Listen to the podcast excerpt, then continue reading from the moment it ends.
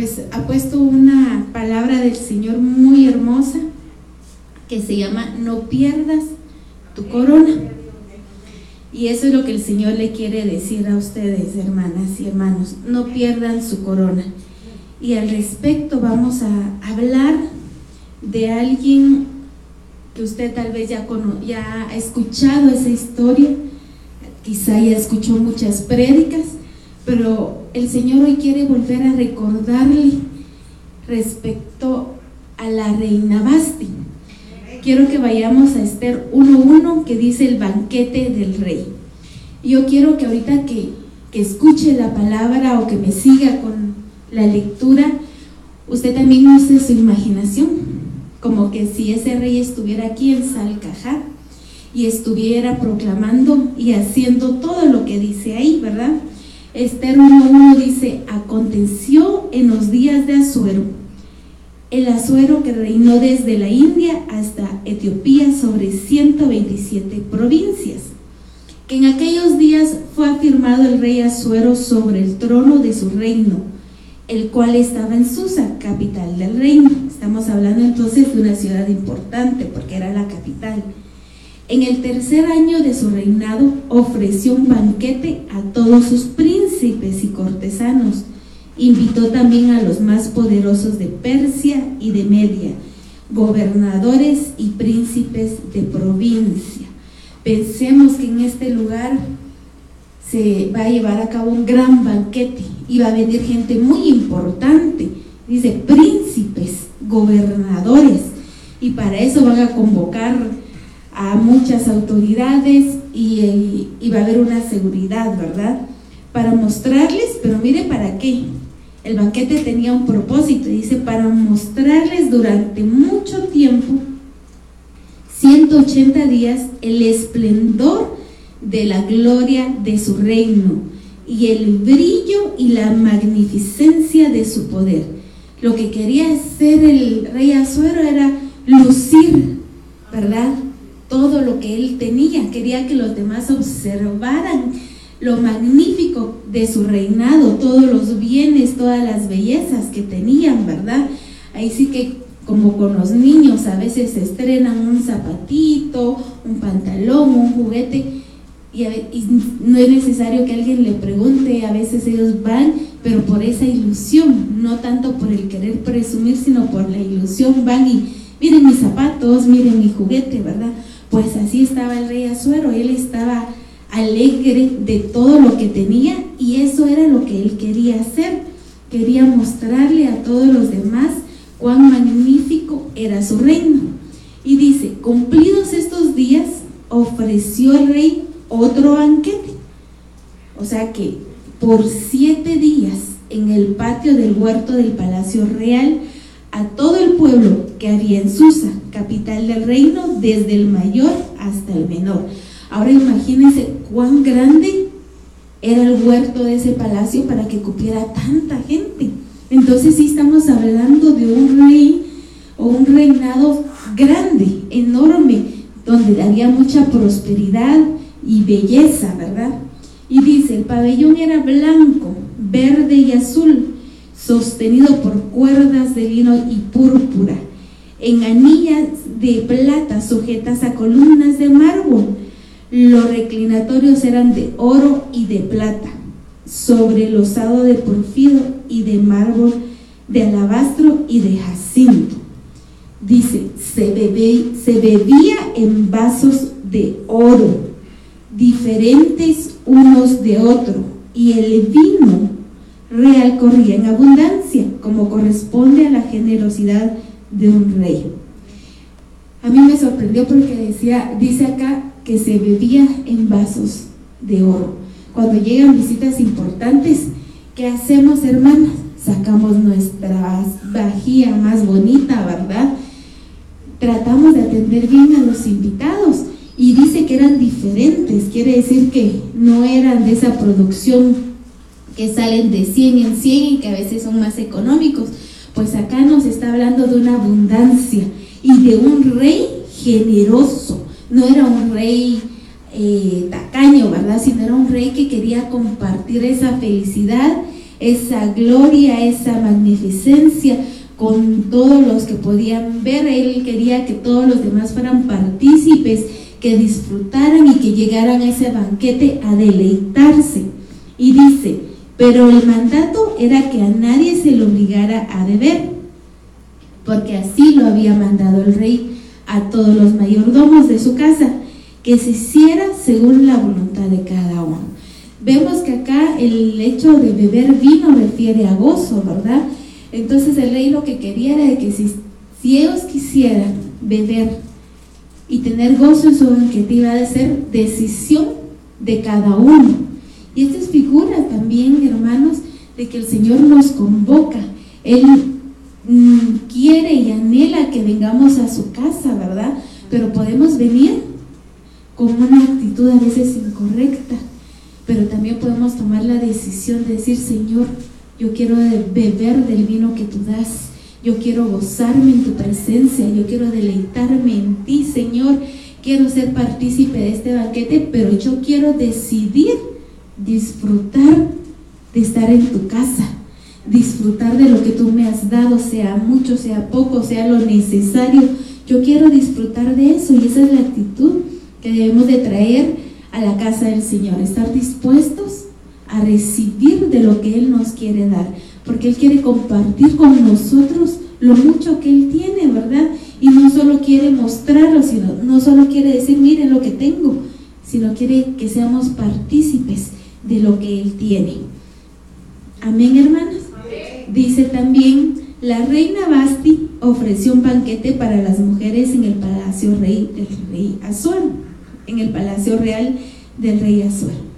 Eso me llamó la atención porque dice que el rey hizo ese banquete por siete días, ¿verdad? Pero también la reina Basti ofreció un banquete, o sea que no solo hubo un banquete.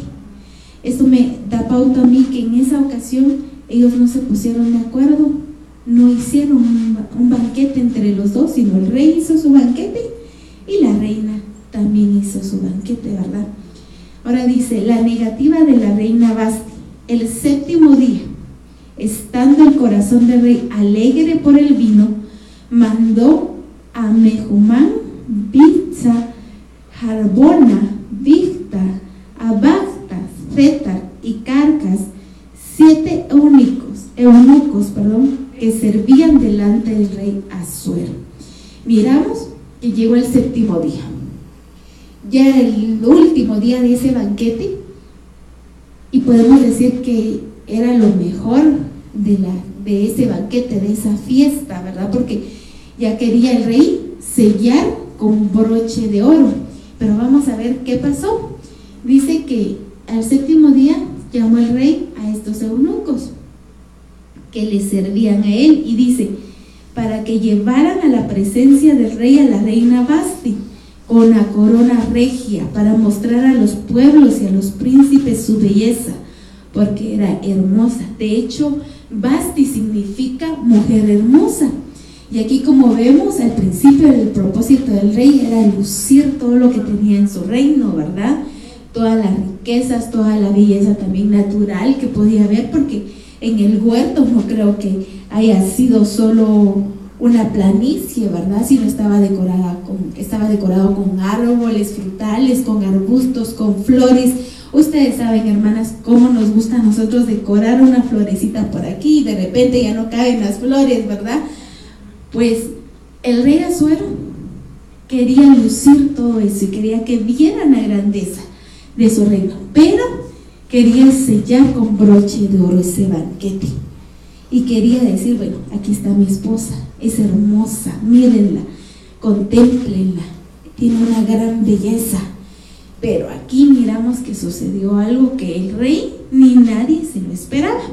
Y dice, pero la reina Basti no quiso comparecer a la orden del rey enviada por medio de los eunucos. Entonces el rey se enojó mucho y se llenó de ira. Aquí es importante ver algo que el rey no llegó con ella, sino mandó a los mensajeros. Quizá la reina Basti diría, si quiere que venga él a pedirme, porque yo me imagino, hermanas, que si ella era bella y hermosa. Tenía vanidad, tenía orgullo. Y recuérdese que era reina, quizá tenía hasta prepotencia. Y diría, esos, si esos son siervos, yo quiero que venga el rey.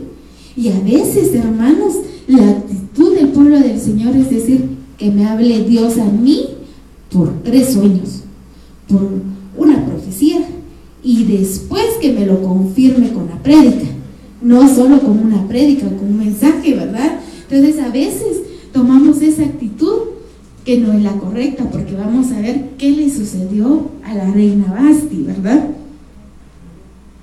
Y dice, consultó a los sabios que conocían los tiempos, ya que los asuntos del rey eran tratados con todos los que sabían la ley y el derecho. Miremos esta relación, no era de que llegara él con ella ni ella con él. Eran tan importantes que no se comunicaban entre sí. Tenía que haber siempre intermediarios. Y dice, los más cercanos al rey eran Carcena, Setar, Admata, Tarsis, Meres, Marcena y Memucán, siete príncipes de Persia y de Media, los cuales formaban parte del Consejo Real y ocupaban los primeros puestos en el reino. El rey les preguntó, según la ley, ¿qué se debe hacer con la reina Basti? Por no haber cumplido la orden del rey Asuero, enviada por medio de los eunucos. Entonces dijo Memucán delante del rey y de los príncipes, no solamente contra el rey ha pecado la reina Basti, sino contra todos los príncipes y contra todos los pueblos que hay en todas las provincias del rey Asuero. Porque esta acción de la reina llegará a oídos de todas las mujeres y ellas tendrán en poca estima a sus maridos, diciendo, el rey Asuero mandó que llevaran ante su presencia a la reina Basti y ella no fue. Entonces las señoras de Persia y de Media, que sepan lo que hizo la reina, se lo dirán a todos los príncipes del rey y eso traerá mucho menosprecio y enojo. Si parece bien al rey, salga un decreto real que vuestra majestad y se inscriba entre las leyes de Persia y de Media para que no sea quebrantado. Y el decreto iba a decir, o dijo esto, que Basti no se presente más delante del rey Azuero, y el rey haga reina a otra que sea mejor que ella. La preocupación acá no era solo por el matrimonio, sino por lo que todo eso iba a implicar. Iba a haber rebelión entre las mujeres, ¿verdad? Y por eso fue que el consejo fue que le quitaran la corona a Basti. Pero vamos a ver qué realmente pasó. Fíjense que como mujer yo me puse a pensar y dije, bueno, ¿por qué no quiso ir la reina Basti? Quizá el rey Azuero no la trataba bien. Miren cómo piensa pensar uno humanamente, ¿verdad? Quizá el rey no la trataba bien. Quizá no la había invitado porque tuvo que armar ella su propio banquete, ¿verdad? Quizá uno, bueno, pensé yo, quizá mandó este mensaje con estos eunucos y eran terribles porque eran soldados, quizá no la trataron bien a ella tampoco, quizá el rey con tanta ocupación no le prestaba atención. A ver, hermanas, ¿cuántas les gusta que le presten atención? A todas, ¿verdad? Que nos escuchen, que si nos hacemos algo en el cabello, pues mejor si es el esposo que le diga, mira, te ves bonita. Y si mi cuenta se da, quizá la reina se había arreglado y el, y, el, rey ni se había dado cuenta por estar luciendo todo, ¿verdad? Quizá el rey se había enfocado en los árboles, en los palacios, en lo grande de su reino. Pues eso humanamente puede pensar uno. Y yo dije, bueno, entonces quizá la reina Basti tendría razón, pensé humanamente, ¿verdad? Y por eso no se fue con el rey. Tuvo que haber alguna causa por qué ella no se fue. Y yo me puse a pensar, dije, quizá tal vez el pueblo del Señor en medio de problemas y circunstancias se desanima y ya no quiere ir delante del Señor. Pero hermanas, no es así. Fíjense que yo había pensado al inicio todo eso y dije, bueno, entonces voy a investigar cómo era la relación de ellos, aunque la Biblia no dice mayor cosa, ¿verdad? No dice, no explica ni tanto cómo era el carácter del rey Azuero, solo dice que sí, Basti era muy hermosa, ¿verdad? Y entonces a mí me llamó la atención, hermanas, que el rey Azuero mandó siete mensajeros. Y entonces yo dije, esos mensajeros de plano eran grandes, eran soldados y tal vez eran prepotentes. O tal vez esos siete mensajeros le llevaron noticias no agradables a ella y ella se enojó y se molestó. Pero no, hermanas, fíjense que no, la sorpresa está que son siete eunucos y tienen nombres muy raros, muy raros, ¿verdad? Y estuve investigando y uno de los eunucos em, se llamaba Mejumán. ¿Y qué quiere decir? Fiel, confiable. ¿Qué quiere decir? Que es una representación. Ellos llegaron en representación del rey, ¿verdad? Entonces, quiere decir que cuando le llevaron el mensaje a Basti, llegó alguien que era fiel, alguien que era confiable, para recordarle que su esposo era en alguien que ella podía confiar, ¿verdad? Y así es con nuestro Señor. Nuestro Padre Celestial nos recuerda continuamente que no tenemos que temer, que nuestra confianza debe estar en Él y en nadie más. Y eso es lo que el Señor nos viene a recordar hoy. No nos afanemos, no nos preocupemos, hermanas, tanto por el que dirán que los hijos, que el esposo, que esto, que nuestra confianza esté en el Señor. Quizá la reina Basti por su belleza confiaba en ella misma en su belleza, ¿verdad? Y ella nunca se imaginaría, o nunca se imaginó que la iban a quitar, porque ella estaba confiada. Pero ¿en quién estaba su confianza? En ella misma, su belleza. Diría, yo solo le hago así al rey y me va a obedecer. O solo me arreglo muy bien, llego a su recámara y me va a obedecer. Quizá eso pensó. Fíjense, hermanas, que a veces las mujeres, el don que el Señor les ha dado, lo tergiversan. Porque las mujeres tenemos una influencia muy especial en nuestros hijos. Y esa figura maternal a veces también se traspasa al esposo. Y a veces como madres venimos y tratamos de influenciar a los hijos, pero quizá esa influencia no, es, no sea correcta. Quizá a veces como mujeres querramos manipular a los hijos o al esposo. Y ahí la confianza no estaría en el Señor, obviamente, sino en uno, en, una, en uno mismo. Y acá, hermanos, el Señor nos recuerda que Él es nuestra confianza, en Él debe estar nuestra confianza. Les comento, la vez pasada me recomendaron un libro y yo dije, bueno, ese libro me llamó la atención, pero les cuento, no pude terminar ni de leer la introducción del libro, porque se llamaba El varón dominado, porque una persona me dijo, las mujeres, sin que los hombres se den cuenta, pueden manipularlos. Lea ese libro y va a ver ahí, explica bien cómo. Y yo así, unas 10 líneas leí porque chocó con mi forma de pensar y obviamente con la doctrina, ¿verdad? Eso no es, pero hermanas, a veces, a veces en circunstancias, cuando los hijos se acercan por un consejo, uno tiene que ser sabio y guiarse por la palabra del Señor y no manipular la situación a favor de uno, igual con los esposos, ¿verdad?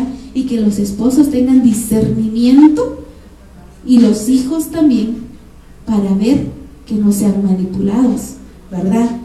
Y nosotros ahora ya con el conocimiento de la palabra podemos ver que no, no no le agrada al Señor, obviamente, ¿verdad? Porque entonces la confianza estaría en la belleza, como Basti. Quizá no seamos como Basti, ¿verdad? Pero a esa gran belleza, ¿verdad?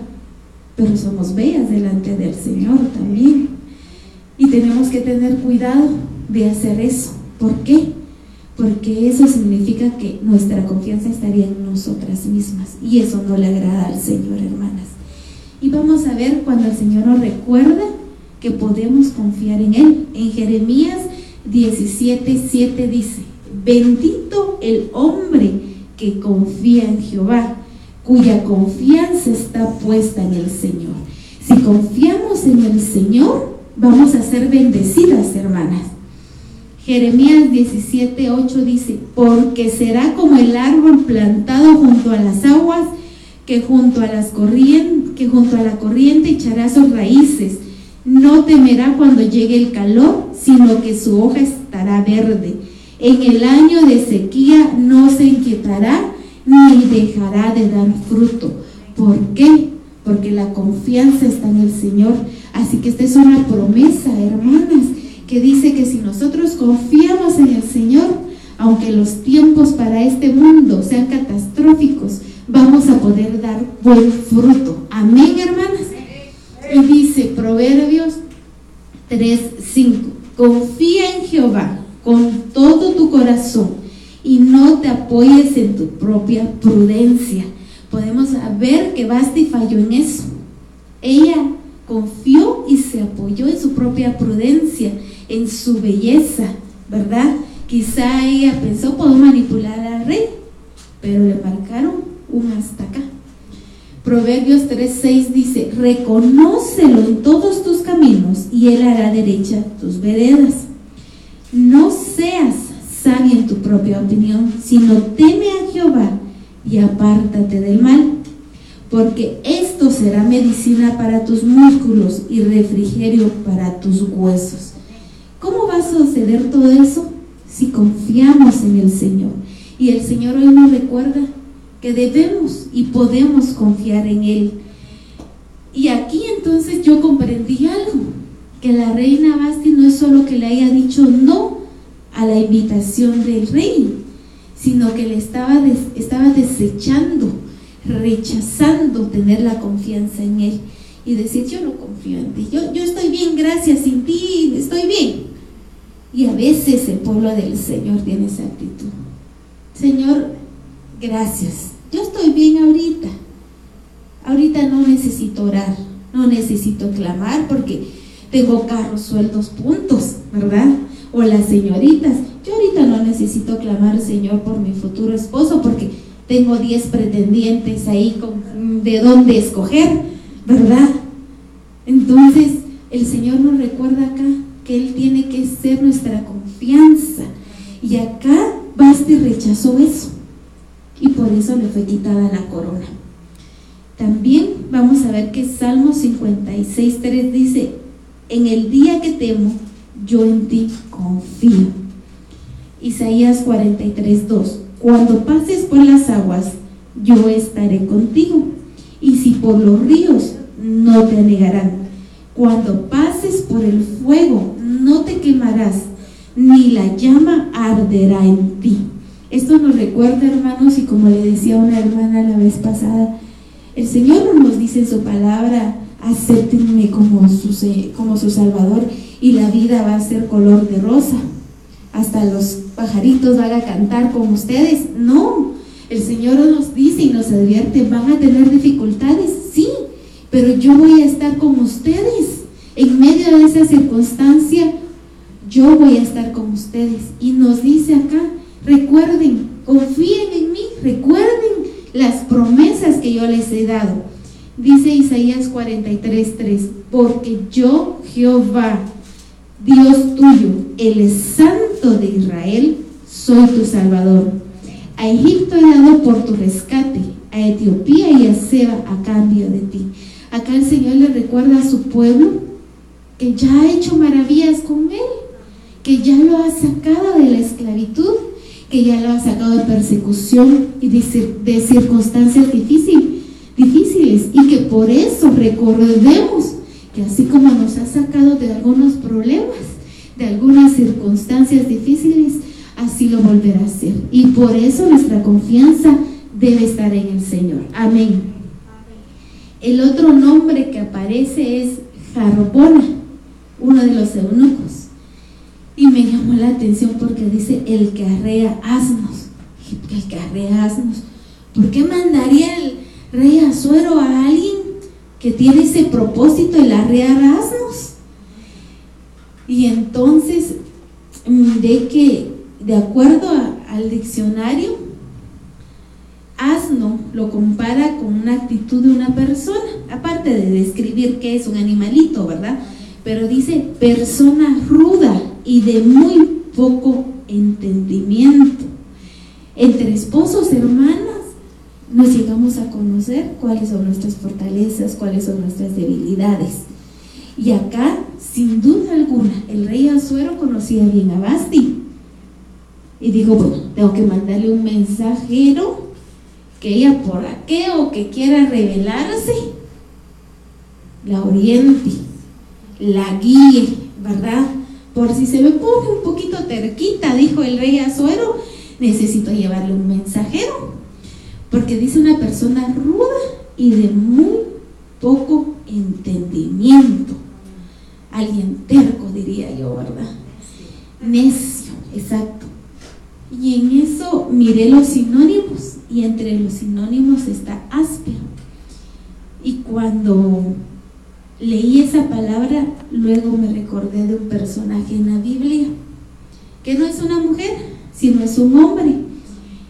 Pero ahorita no quiero enfocar eso en la actitud de este esposo, sino que qué le sucedió por ser áspero, por ser una persona ruda y de muy poco entendimiento. Vamos a Primera de Samuel 25.3 y dice, aquel hombre se llamaba Nabal y su mujer Abigail, aquella mujer era de buen entendimiento y hermosa apariencia, pero el hombre era rudo y de mala conducta. Era del linaje de Caleb. Aquí miramos dos opuestos, ¿verdad? La esposa dice de buen entendimiento y hermosa. O sea que era también opuesto a Basti. Las dos eran hermosas, pero una con entendimiento y otra sin entendimiento. Y vamos a ver qué le pasó a las dos más adelante, ¿verdad? Pero acá dice que Naval, el esposo de, de Abigail, era un hombre rudo. Recuerdo bien una predica del hermano Mario, del pastor Mario, que decía respecto a Naval, era un hombre tosco trataba de forma tosca a su esposa, no con delicadeza, no mi vida, no mi cielo, ni por su nombre quizás, sino, mira, haz esto. O sea, una forma tosca, ¿verdad? Pero dice en 1 Samuel 25, 5, entonces envió David diez jóvenes y le dijo, subid al Carmel e id a Nabal, saludarlo en mi nombre y decirle, escuchen el mensaje que llevaban estos mensajeros de parte de David paz a ti, a tu familia y paz a todo cuanto tienes. Perdón. Qué mensaje, ¿verdad, hermanos? ¿A quién no le gustaría que le dijeran eso? Le dijeran paz para ti, para tu familia y para todo lo que tienes, ¿verdad? Era un buen mensaje, era un, un buen saludo. Pero Escuchen lo que respondió este hombre tosco, este hombre necio, este hombre rudo. David, ¿quién es David? ¿Quién es el hijo de Isaí? Muchos siervos hay hoy que huyen de sus señores. ¿He de tomar yo ahora mi pan, agua y la carne que he preparado para mí, mis esquiladores y darla a hombres que no sé de dónde son? ¿Cómo respondió él? con poco entendimiento, ¿verdad? Y dice más adelante en 1 Samuel 25, 37, pero por la mañana, cuando ya a Nabal se le habían pasado los efectos del vino, le contó su mujer estas cosas, entonces se le apretó el corazón en el pecho y se quedó como una piedra. Esto es después de que Abigail le cuenta que fue lo que salió al encuentro de de David y apaciguó la ira de David en pocas palabras, ¿verdad? Y dice, diez días después Jehová hirió a Nabal y éste murió. Podemos ver que a esta persona de poco entendimiento y ruda, ¿qué le pasó? Le sucedió, murió, ¿verdad? ¿Y qué le pasó a Basti? Le quitaron la corona. Entonces, hermanos, que Dios nos guarde de ser personas rudas y de poco entendimiento, ¿verdad? Pidámosle guianza al Señor, pidámosle sabiduría cada día, hermanas, para que no nos pase esto, ¿verdad? Y dice más adelante en 1 Samuel 25, 39, luego de oír David que Nabal había muerto, dijo, bendito sea Jehová, que juzgó la causa de la afrenta que recibí de manos de Nabal y ha preservado del mal a su siervo. Jehová ha hecho caer la maldad de Nabal sobre su propia cabeza. Después mandó David a decir a Abigail que quería tomarla por mujer. ¿Qué pasó con esta otra mujer que también era bella, pero que sí tenía entendimiento? Dios la honró, ¿verdad? Dios la honró y la puso después como esposa de David. Miramos esa diferencia entre Basti y Abigail. Después, hermanas, viene otro nombre que se, de otro eunuco que dice vista, que quiere decir fortuna otorgada. Y también otro eunuco se llamaba Abasta, nombres raritos, que significa próspero. ¿Qué quiere decir? Que los mensajeros del rey llegaron con Basti. Uno, a recordarle la fidelidad y la confiabilidad de su rey otro por aquello que se revelara para guiarla, ¿verdad? Y los otros dos con prosperidad, con buena fortuna, recordándole que su rey tenía prosperidad para ella y que el fin de ese banquete era mostrar lo majestuoso de su reino y que todo eso era para ella también. Pero Basti no entendió todo eso. Basti dijo que no le importaba, rechazó eso. Y eso es lo que le dolió en el corazón al rey, ¿verdad? Y el Señor nos dice que Él tiene propósito para nosotros, que tiene promesas de prosperidad, de bienestar. Podemos ver que la prosperidad que da el Señor no solo es de dinero, money, money, ¿verdad? No, la prosperidad del Señor es de bienestar, de paz, de gozo y de salud. Pero es como que le dijéramos, gracias Señor, pero no es suficiente para mí. Muy amada. ¿Cómo se sentirá el Señor? Porque o sea, aunque usted no lo crea, hermana hermanos, a veces el pueblo del Señor le ha respondido así. El Señor viene y nos invita al banquete, ¿verdad? Dice, hoy quiero tener preparado algo especial para mis hijas, para mis hijos. Hoy quiero que se deleiten en mi presencia. Hoy quiero llenar esos vasos con una doble unción. Hoy quiero quizá diga el Señor, hoy a esta persona que ha estado pidiendo la llenura del Espíritu Santo, hoy la quiero llenar en medio del servicio. Pero la persona dice, gracias Señor, muy amable, pero no es suficiente. Aquí quiero que comparemos al rey Azuero con el Señor y a Basti con el pueblo, ¿verdad? Claro que es la sucesión o el que quitaran a Basti del trono y llegara a Esther tenía un propósito del Señor. Pero ahorita no nos enfoquemos en eso, sino enfoquémonos en la actitud que tuvo Basti para que le quitaran la corona. El Señor nos dice que no nos quiere quitar la corona que no dejemos que nos quiten esa corona, ¿verdad? Porque somos pueblo suyo, pueblo santo, pueblo escogido por Él. Y no debemos de tener esas actitudes que tuvo la reina Basti y que a veces, hermanos, las hemos tenido. Yo creo que de una u otra manera hemos caído en eso. A veces quizá hemos confiado en nuestras riquezas, quizá en alguna profesión, ¿verdad? Alguien dirá, yo tengo un título y voy a trabajar y, de ahí va a salir para que yo construya, para que yo compre, para que yo gaste, para que yo, yo, yo, yo, ¿verdad? Y no decir, Señor, tú me has dado esto, tú me diste la sabiduría y tú eres mi proveedor y tú eres quien hará, si es un, un título, quien hará que yo prospere en este título. Si es un negocio, dice, bueno, Señor, tú abrirás las puertas. No va a ser por mi fuerza, sino va a ser por ti. ¿Verdad? Amén. Esa prosperidad que trae el Señor trae gozo, trae paz. No es lo mismo, hermanos, que venga alguien y tenga dinero mal habido. No se disfruta de la misma manera. Yo a veces he tenido la oportunidad de escuchar a, personas que dicen, yo tengo un sueldo, pero yo tengo que ver por mis intereses, tengo que cobrar extra. Eso es corrupción, ¿verdad? Eso ya no le agrada al Señor. Y ese dinero ya no es bien habido y ya no le agrada al Señor y uno no lo va a disfrutar, hermanos. Tuve la oportunidad haciendo unas compras que escuchaba que un empleado le decía a otro, mira, mira vos, Así le dijo, aquí tenemos que ver qué hacemos porque nos pagan nuestro sueldo, pero eso no alcanza. Y mira que a la empresa cuántas regalías le dan, cuántas cajas de no sé qué le dan. Yo lo que hago es que saco unas cinco para mí y mi cuenta se dan. Eso deberías de hacer.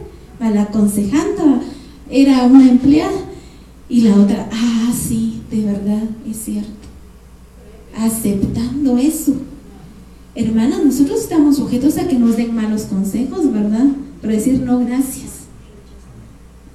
Al Señor a quien yo sirvo y a quien Dios, a quien yo creo y a quien es mi proveedor, no le agrada. Así que yo no voy a hacer eso. Así que yo no voy a confiar en que robando voy a ser próspero, ¿verdad? No, la prosperidad que da el Señor es una prosperidad plena y no lo recuerda. Job 36, 11 dice, si ellos escuchan y les sirven, acabarán sus días con bienestar y sus años con dicha. Miren hermanos, yo quiero eso. Acabar los años con bienestar y con dicha.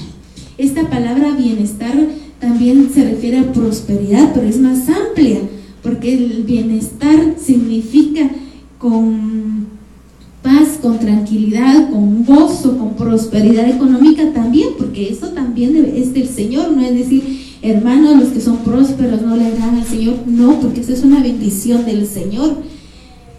Yo quiero eso en mi vida y espero que usted también lo anhele, ¿verdad?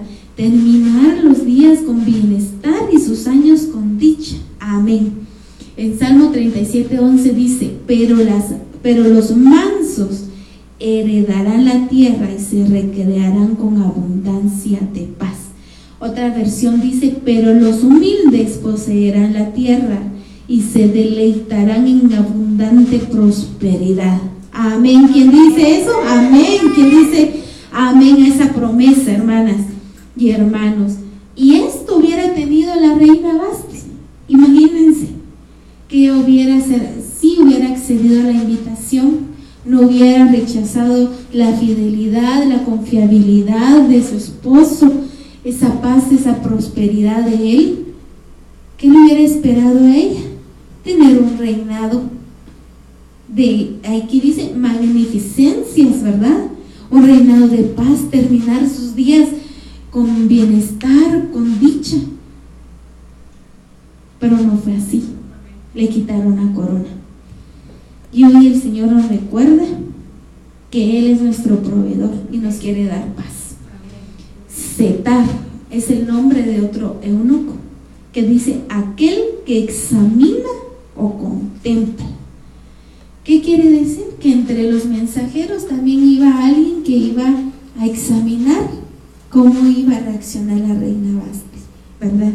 Que iba a contemplar las actitudes de ella. ¿Para qué? para informarle después al rey. Y el Señor nos recuerda que en Gálatas 6.1 dice, hermanos, si alguno es sorprendido en alguna falta, vosotros que sois espirituales, restauradlo con espíritu de mansedumbre, considerándote a ti mismo, no sea que tú también seas tentado. Acá el Señor nos llama a examinarnos a nosotros si miramos a alguien que ha caído, ¿verdad? Y ponernos en sus zapatos, en pocas palabras, y decir, si yo hubiera caído de esta forma, ¿cómo quisiera que me tratara? Que al llegar a la iglesia me señalaran o, ah, pase. Allá, miren, en el rincón es el lugar de los caídos. Cuando usted ya esté restaurado, puede pasar a la primera fila. No, ¿verdad? Al contrario, nos gustaría que pase adelante. Me alegra verla, me alegra verlo que está buscando de nuevo al Señor. Yo creo que el Señor nos llama aquí precisamente a eso, a ponernos en los zapatos de los demás. En Gálatas 6.2 dice, sobrellevad los unos las cargas de los otros y cumplid así la ley de Cristo. El que se cree ser algo, no siendo nada, a sí mismo se engaña. Así que cada uno someta a prueba su propia obra y entonces tendrá solo en sí mismo y no en otro motivo de gloriarse. Porque cada uno cargará con su propia responsabilidad. Oye, cada uno cargará con su propia responsabilidad. El que es enseñado en la palabra, haga partícipe de toda cosa buena al que lo instruye. No os engañéis. Dios no puede ser burlado, pues todo lo que el hombre siembre, eso también se hará. ¿A qué nos llama eso? A examinarnos y a no juzgar. En pocas palabras, así, resumido, como tarea del colegio, a no juzgar y a examinarnos continuamente. Un buen ejercicio de todas las noches para la memoria, para las personas que ya van de avanzada edad, lo que recomiendan los doctores es que hagan un recordatorio de lo que hicieron todo el día, que se levantaron, que primero pusieron el pie izquierdo, el pie derecho después, que, que, hicieron para escoger la ropa, o si se bañaron antes, o sea, recordar detalles. Y yo creo que es un buen ejercicio espiritual también para nuestro crecimiento, recordar y decir, Sí, ya me recordé. Respondí a esta persona de tal manera y no tenía que hacer. Ya me recordé. Dije una pequeña mentira, pero mentira al final. Y acá el Señor nos llama y nos recuerda que debemos de examinarnos. Y sería bueno examinarnos todas las noches. ¿Para qué? Para pedir perdón, arrepentirnos y no volver a hacer lo que hicimos, ¿verdad? En Jeremías 11:20 dice, pero tú, Jehová de los ejércitos, que juzgas con justicia, que escudriñas la mente y el corazón, déjame ver tu venganza sobre ellos, porque ante ti he expuesto mi causa. Acá nos recuerda que es Él quien nos escudriña también, ¿verdad?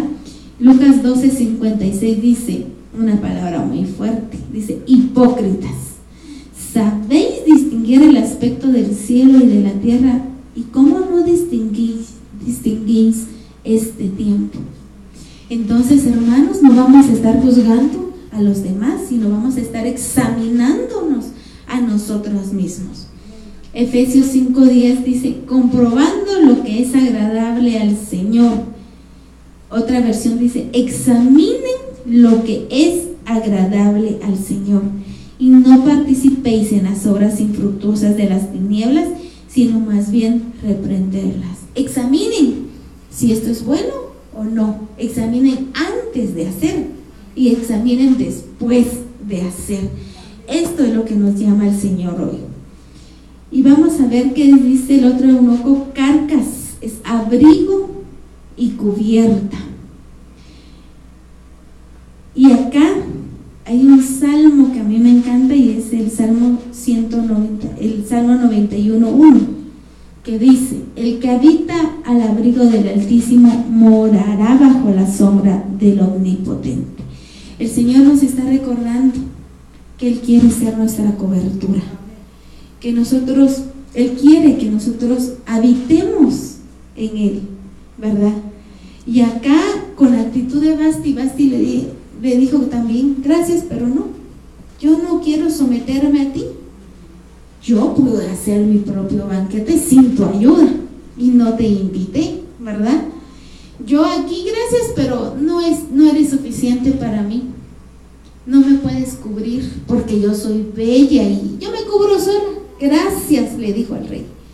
¿Cómo nos iba a molestar el rey si llevaba a todos esos mensajeros como que le llevaban regalos, ¿verdad? Es como que yo viniera ahorita con alguna de ustedes y emocionada, mi hermana, yo sé que a usted le gusta este regalo, le gustan estas eh, flores. Y yo pasé por el mercado y vi las flores y me recordé de usted. Tenga. Y aparte sé que le gustan los chocolates, le compré chocolate blanco. Y aparte sé que le encantan las, las, mm, las cerámicas, ¿verdad? Le compré esto. Y le encanta la piedra jade, le compré unos aretes. No solo un regalo, sino siete regalos. Y alguien diga, gracias, pero no con indiferencia. ¿Cómo se sentirían? Decepcionado. Quizá para el día de la madre digan ustedes, quiero complacer a mi mamá y no le quiero comprar algo que puedan encontrar ella en algún en cualquier lugar. Quiero hacerlo con mis propias manos, algo especial y usted se esfuerza y todo y que llegara con su mamá y le dijera, gracias, mm, muy amable o ni un gracias, ¿cómo se sentiría usted? triste, ¿verdad? Si usted prepara algo para una persona especial, para el novio, para, el esposo, y le dice, mm, nada más así, mm", ¿cómo se sentiría? Yo quiero que usted ahora se ponga en los zapatos de esa persona a quien le rechazan todos esos regalos, a quien le si alguien le dice, no te preocupes, confía en mí, vas a ver, yo te voy a traer tal cosa tal día. Pero usted no confía en esa persona, se va a sentir mal. Y si esa persona es usted, quizá le encargan a sus nietecitos, ¿verdad? Y la llaman a cada cinco minutos, ¿cómo están? ¿Cómo están? No están con completa confianza de que los está cuidando bien. ¿Cómo se sentiría? Ahora le cuento que el Señor se siente triste también cuando su pueblo lo rechaza y le dice, no gracias, yo prefiero confiar en mis riquezas, en mi belleza, en mi trabajo, o quizás hasta en mi esposo y no en ti, ¿verdad? ¿Cómo se siente el Señor? Cuando el Señor le dice, yo quiero cubrirte. Y uno como pueblo le dice, no, gracias, yo me cubro solo. Cuando el Señor le dice, yo tengo algo preparado para ti en el servicio, gracias Señor, pero mañana, quizá mañana, hoy quiero preparar un pastel especial en mi casa, ¿verdad? ¿Cómo se siente él? Pues le cuento que Jesús dijo una parábola en Lucas 14, 16 y dice, entonces Jesús le dijo, un hombre hizo una gran cena y convidó a muchos. A la hora de la cena envió a su siervo a decir a los convidados, venid, que ya está todo preparado. Pero todos a una comenzaron a excusarse. El primero dijo, he comprado una hacienda y necesito ir a verla. Te ruego que me excuses. Y en eso que como amables, ¿verdad? Discúlpame, ¿verdad? No puedo ir. Otro dijo, he comprado cinco yuntas de bueyes y voy a probarlos. Te ruego que me excuses. Y otro dijo, acabo de casarme, por tanto, no puedo ir. Es una buena excusa, ¿verdad? Pero no fue válido. El siervo regresó y hizo saber estas cosas a su señor. Entonces, enojado, el padre de familia dijo a su siervo, Ve pronto por las plazas y las calles de la ciudad y trae aquí a los pobres, a los mancos, a los cojos y a los ciegos.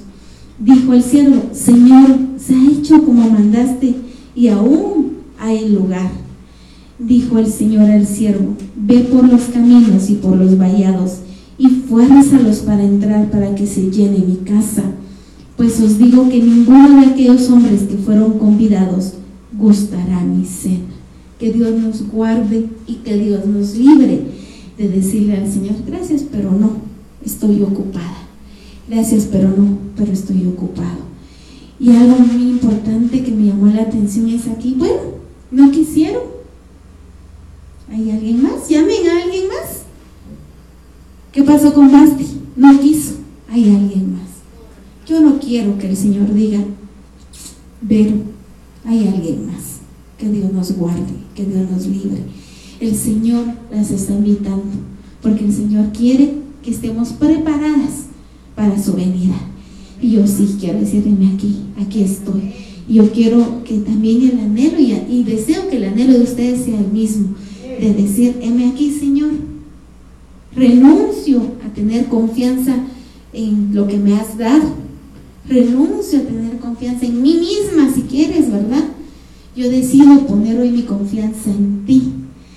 Anhelo tu prosperidad, no la del mundo. Anhelo estar bajo tu cobertura, Señor. Y eso es lo que el Señor nos recuerda. Que somos pueblo especial, que somos personas especiales para Él. Pero somos tan especiales que a veces se nos olvida que Él es el Rey de Reyes y Señor de Señores. Eso nos recuerda hoy. Así que busquémoslo, no solo en la iglesia, sino en la intimidad de nuestra casa, porque el Señor anhela tener un encuentro con ustedes. Hoy hubo una presencia divina del Señor. Y eso es lo que el Señor quiere, una búsqueda genuina, que digamos, Señor, tú sabes que quizá yo estoy cansada, quizá tenía que hacer una, dos, tres cosas, pero tú eres primero. Así que yo me despojo de todo eso, te lo entrego, Señor, y te busco a ti primero. Amén. Que Dios les bendiga, hermanas, y recuerden que nada ni nadie les quite la corona. Vamos a orar. Padre Celestial, gracias Señor por ese amor, por esa misericordia que tú nos